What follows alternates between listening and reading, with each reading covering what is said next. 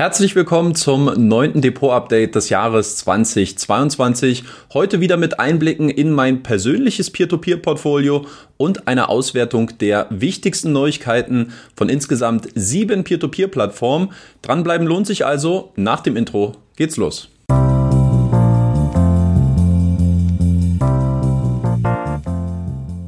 Ich begrüße euch aus dem beschaulichen Innsbruck beziehungsweise aus einer Waldhütte, die auf circa 1100 Metern liegt. Ähm, das ist eine Hütte, die hier einem Freund von mir gehört, beziehungsweise die er gepachtet hat.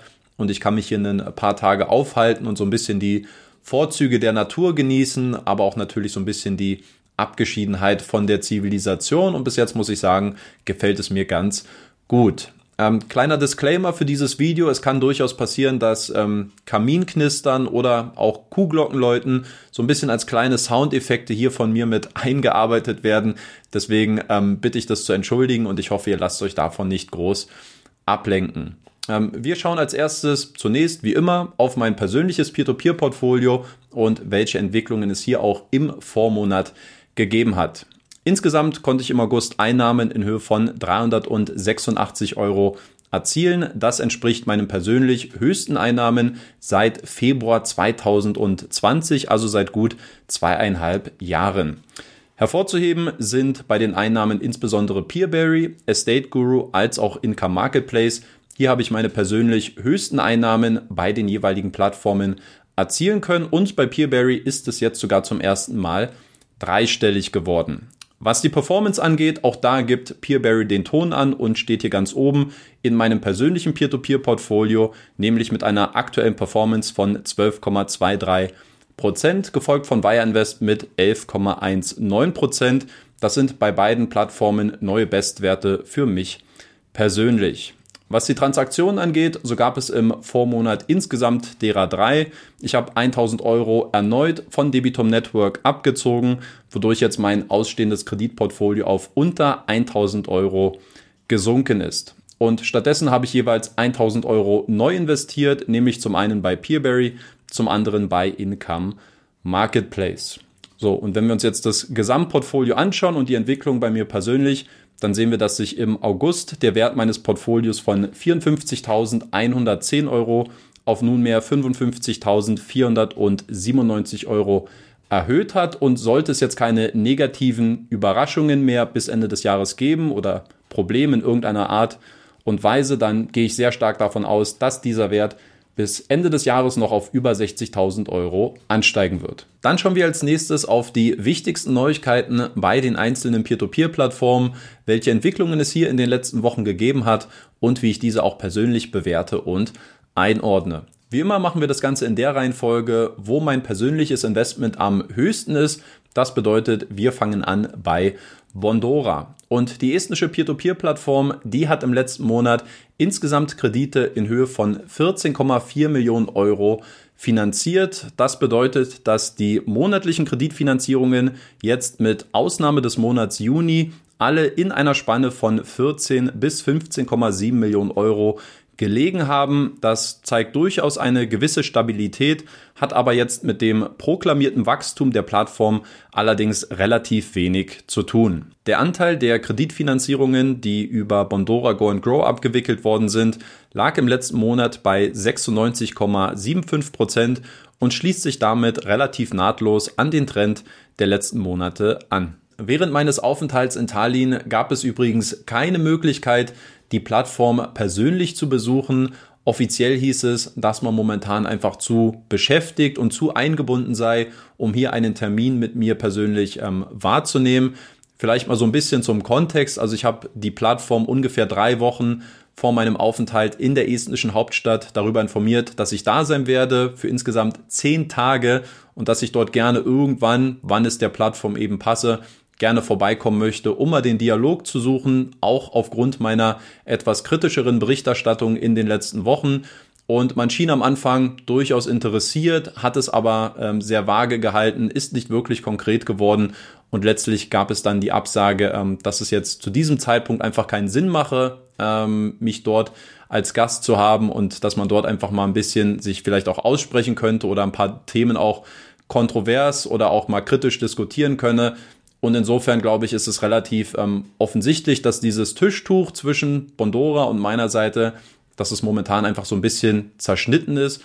Was ich sehr schade finde, dass man dann auch ähm, nicht dazu bereit ist, wirklich auch den Dialog zu suchen. Es hieß dann gerne, wenn Fragen da sind, kann man das via E-Mail schicken. Aber äh, nun gut, wenn ich jetzt vor Ort bin, dann wäre es doch vielleicht auch mal ganz angenehm von Angesicht zu Angesicht zu sprechen und einfach mal zu schauen, was sind jetzt wirklich die Problemstellen und wie lässt sich das gegebenenfalls beheben. Gut, Bondora hat dem Ganzen jetzt einen Riegel vorgeschoben unter dem, sage ich mal, Deckmantel der Wachstumsplanung und der Expansionspolitik, die jetzt natürlich schon seit vielen Monaten und Jahren äh, bei der Plattform ähm, ganz oben auf der Agenda stehen. Deswegen belassen wir es erstmal dabei.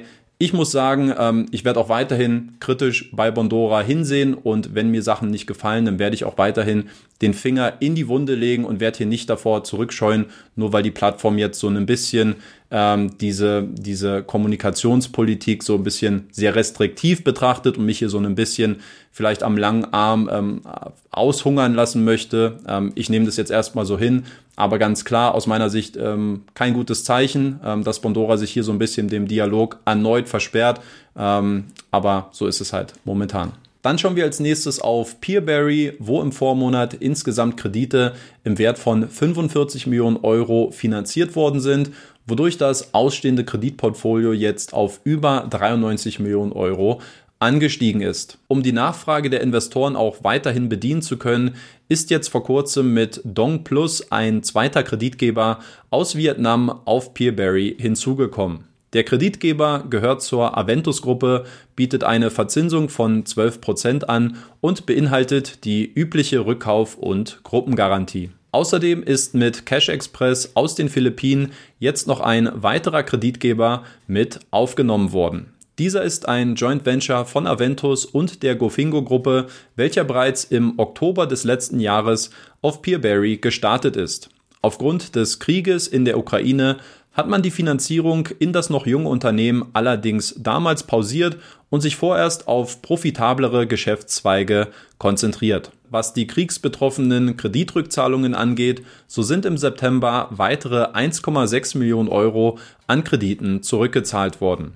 Der Gesamtbetrag ist dadurch auf 23 Millionen Euro angestiegen, was 46 Prozent aller betroffenen Kredite entspricht. Dann schauen wir als nächstes auf Estate Guru, wo es ja in der letzten Zeit immer häufiger Diskussionen gegeben hat bezüglich der ansteigenden Kreditausfälle bzw. der zunehmenden Zahlungsverspätungen, insbesondere in den Märkten Deutschland als auch in Finnland.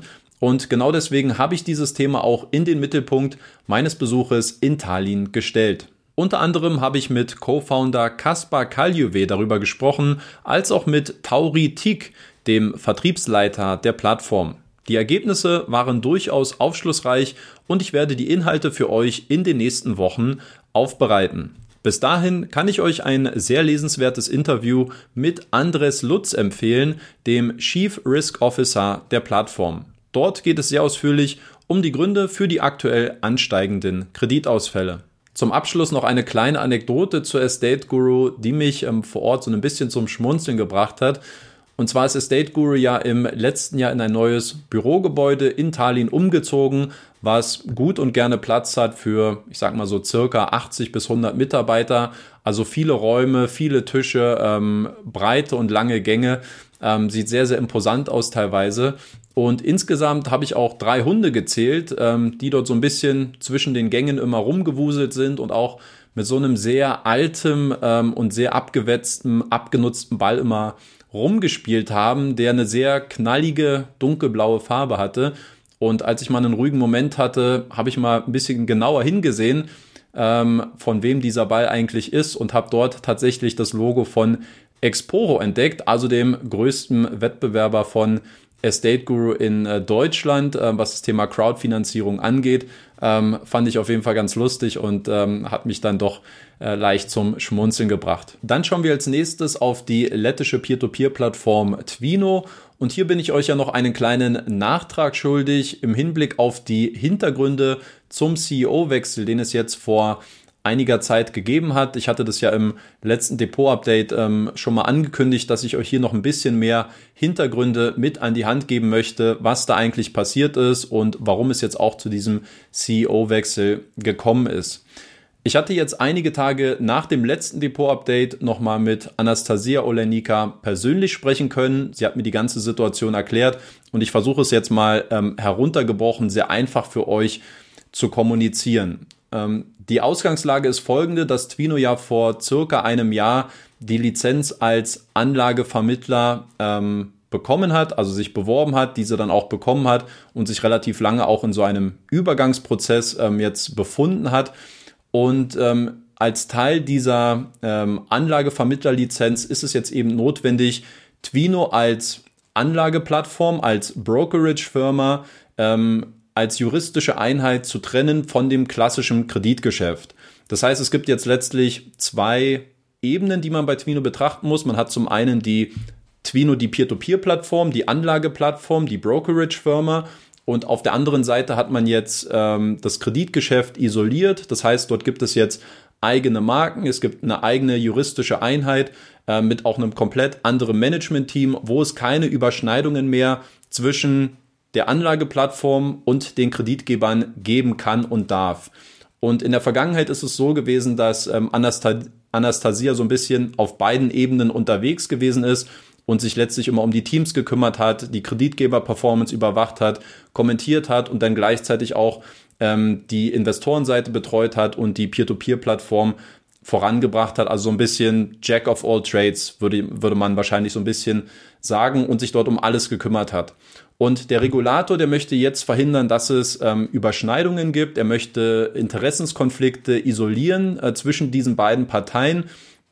Und persönlich finde ich das ähm, wenn ich jetzt mal eine persönliche Meinung mit reinbringen darf, relativ schwierig. Und ich glaube, es sind ja letztlich gewachsene Einheiten oder es sind gewachsene Strukturen, dass sich ähm, Peer-to-Peer-Plattformen und deren Kreditgeber, die ja nicht extern irgendwo mit irgendwelchen beliebigen Partnern jetzt ähm, abgewickelt werden, sondern es sind ja Partner, die quasi in-house aus Twino heraus entstanden sind und die eng verflochten sind mit der Plattform. Also ich finde diese isolierte Betrachtung grundsätzlich sehr schwierig und deswegen ähm, kann man irgendwo unterschiedliche Personen und unterschiedliches Management-Team immer irgendwo einsetzen, aber letztlich ist diese Trennung so ein bisschen Makulatur aus meiner Sicht oder ich glaube, es ist halt in der Realität oder es ist an der Realität ein bisschen vorbei.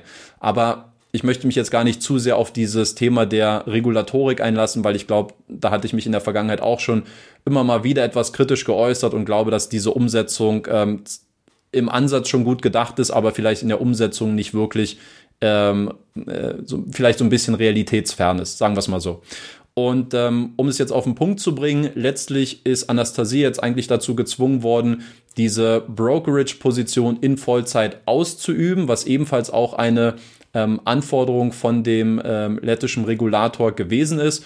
Und dort hat sie gesagt, besteht ihre Arbeit eigentlich sehr, sehr ähm, ausgiebig nur aus administrativen Tätigkeiten, weil eben auch diese Brokerage-Pläne, zum Beispiel jetzt auch eine Neo-Broker-App zu entwickeln und jetzt neue Produkte darüber anzubieten, dass das jetzt momentan aufgrund der ökonomischen ähm, Gesamtlage und der Marktlage aus ihrer Sicht jetzt in den nächsten zwei, drei Jahren sowieso sehr schwierig sein wird. Das heißt, Twino wird dort ähm, sehr wahrscheinlich die Füße erstmal stillhalten. Es wird zu keinen weiteren Entwicklungen dort in diesem Bereich kommen.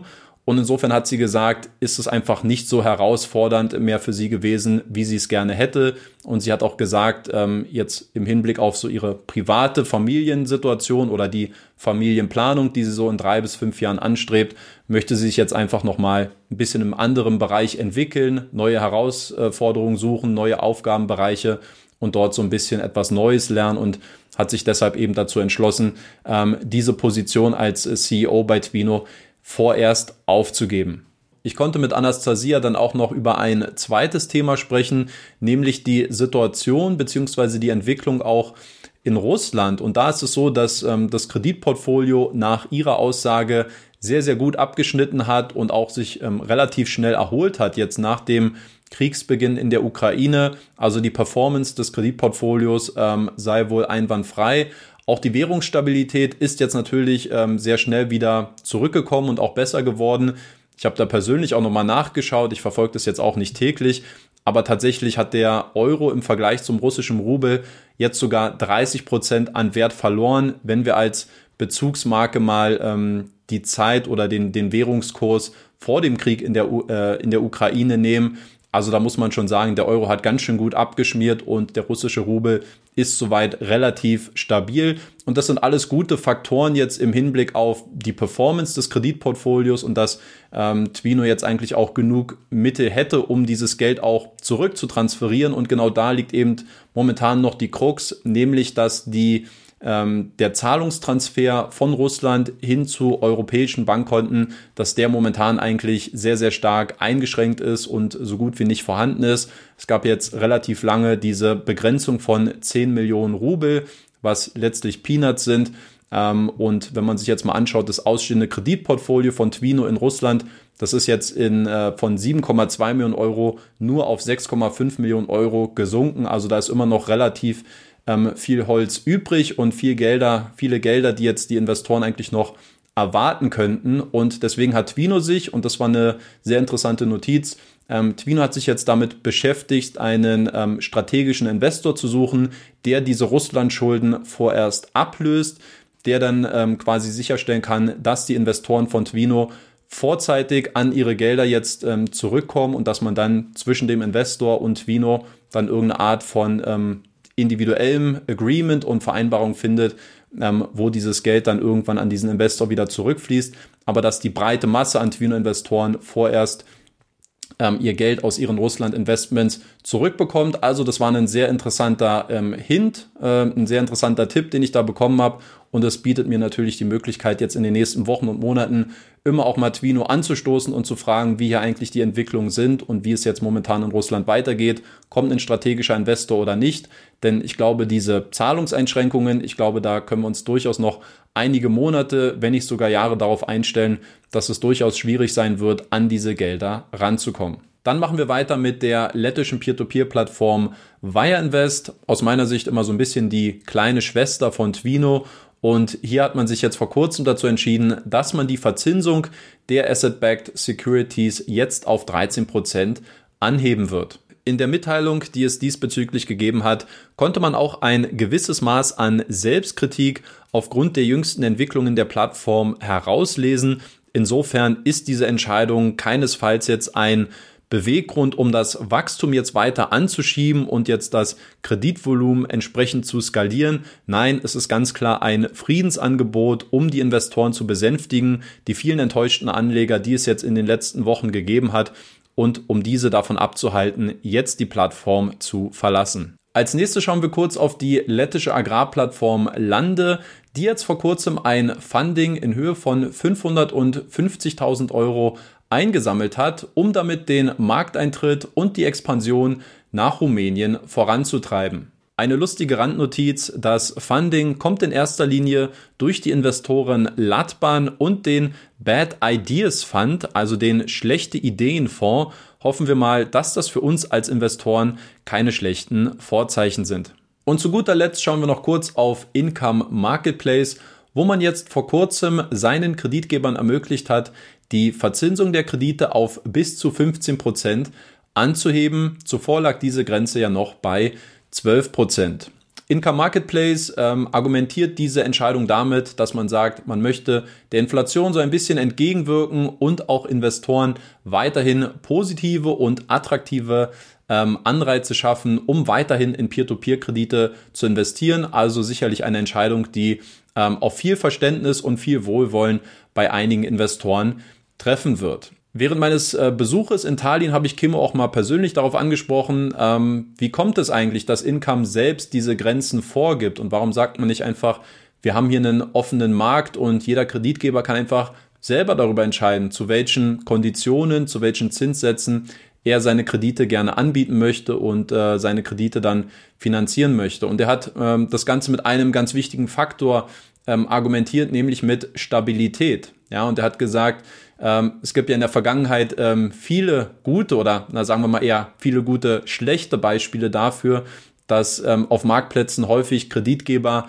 sehr, sehr hohe ähm, Verzinsungen angeboten haben, die sehr häufig schon am Ende ihres Lebenszyklus gewesen sind und wo es dann eigentlich nur noch darum ging, ähm, irgendwie zu versuchen, Liquidität herzustellen, um dieses schlechte Kreditportfolio zu überdecken und irgendwie vielleicht nochmal neue Kredite mit reinzuholen, ähm, was sehr häufig dann nicht funktioniert hat, was wir insbesondere dann so in diesem Zeitraum nach dem Ausbruch der Pandemie erlebt haben. Und er hat gesagt, ähm, da gibt es viele Komponenten, die man mit berücksichtigen sollte. Zum einen sind Investoren einfach immer so ein bisschen von der Gier getrieben und wollen ähm, letztlich immer schauen, wo gibt es auch die höchsten Verzinsungen, wo kann ich am meisten irgendwie für mein Geld rausholen und vielleicht so ein bisschen blind auch werden für die Risiken, die ähm, dahinter stehen. Und ich kann mich persönlich auch gut erinnern, ähm, wie es teilweise bei Mintos gewesen ist ähm, im ersten Halbjahr 2020, ähm, wo teilweise auch einige Publisher dann gesagt haben, man muss dann investieren, wenn Blut auf den Straßen ist und jetzt äh, Kredite mit einer Verzinsung von 25, 30, 35 Prozent, das muss man jetzt mitnehmen, so während alle den Markt irgendwie jetzt verlassen. Und ich glaube, es zeigt relativ wenig Weitsicht bei bestimmten Themen. Und genau das ist, wo, wo Kimo auch gesagt hat, da muss man Investoren in gewisser Weise auch davor schützen. Und man sollte es Kreditgebern eben nicht erlauben, ähm, exorbitant hohe Zinssätze anzubieten ähm, für die Kreditfinanzierung, weil das häufig ein Schuss ist, der geht nach hinten los und es immer auch mal alarmierende Zeichen sein können, dass vielleicht die Performance und die wirtschaftliche Stabilität von so einem Kreditgeber ähm, nicht unbedingt die beste ist. Auf der anderen Seite muss man aber auch die Kreditgeber sehen, die einen guten Job ähm, leisten und gut abliefern, dass diese dann natürlich auch durch solche Entscheidungen so ein bisschen in Zugzwang geraten, ähm, weil wenn Investoren zwangsläufig immer nur die am höchsten verzinsten Kredite nehmen, dann sind die vielleicht profitableren, stabileren Kreditgeber häufig hinten dran. Und dann haben diese entweder die Situation, sie müssen selber die Verzinsung der Kredite anheben, um weiterhin die Finanzierung zu gewährleisten oder aber sie bleiben irgendwo auf dem Trockenen, müssen sich andere Quellen suchen. Und das ist natürlich auch nicht im Interesse eines Marktplatzes, dass gewisse ähm, Kreditgeber außen vor bleiben, sondern da muss man auch versuchen, immer eine gesunde und gute Balance zu finden. Und genau deswegen eben auch dieser proaktive Ansatz, dass man die, die Grenzen bei der Verzinsung, dass man diese eben selber so ein bisschen vorgibt, steuert und schaut, dass da möglichst alle Parteien auch zufrieden sind, fand ich eine, eine sehr, sehr schöne Logik und zeigt einmal mehr aus meiner Sicht im Vergleich zu anderen Marktplätzen, dass Income da eine etwas andere Denke hat und, äh, glaube ich, etwas weitsichtiger ist oder zumindest auch aus den Fehlern einiger Wettbewerber in der Vergangenheit gelernt hat und sich dort auch ähm, aus meiner Sicht sehr, sehr gut aufstellt. Das soll es dann auch gewesen sein mit dem neunten Depot-Update des Jahres 2022. Falls ihr jetzt noch bis zum Ende dran geblieben seid, dann vielen lieben Dank für eure Aufmerksamkeit. Scheinbar hat es euch gefallen oder ihr habt irgendwo einen Mehrwert für euch gesehen. Deswegen lasst gerne auch nochmal einen Like für dieses Video da, um mich und diesen Kanal zu unterstützen und abonniert auch gerne den Kanal für weitere Videos.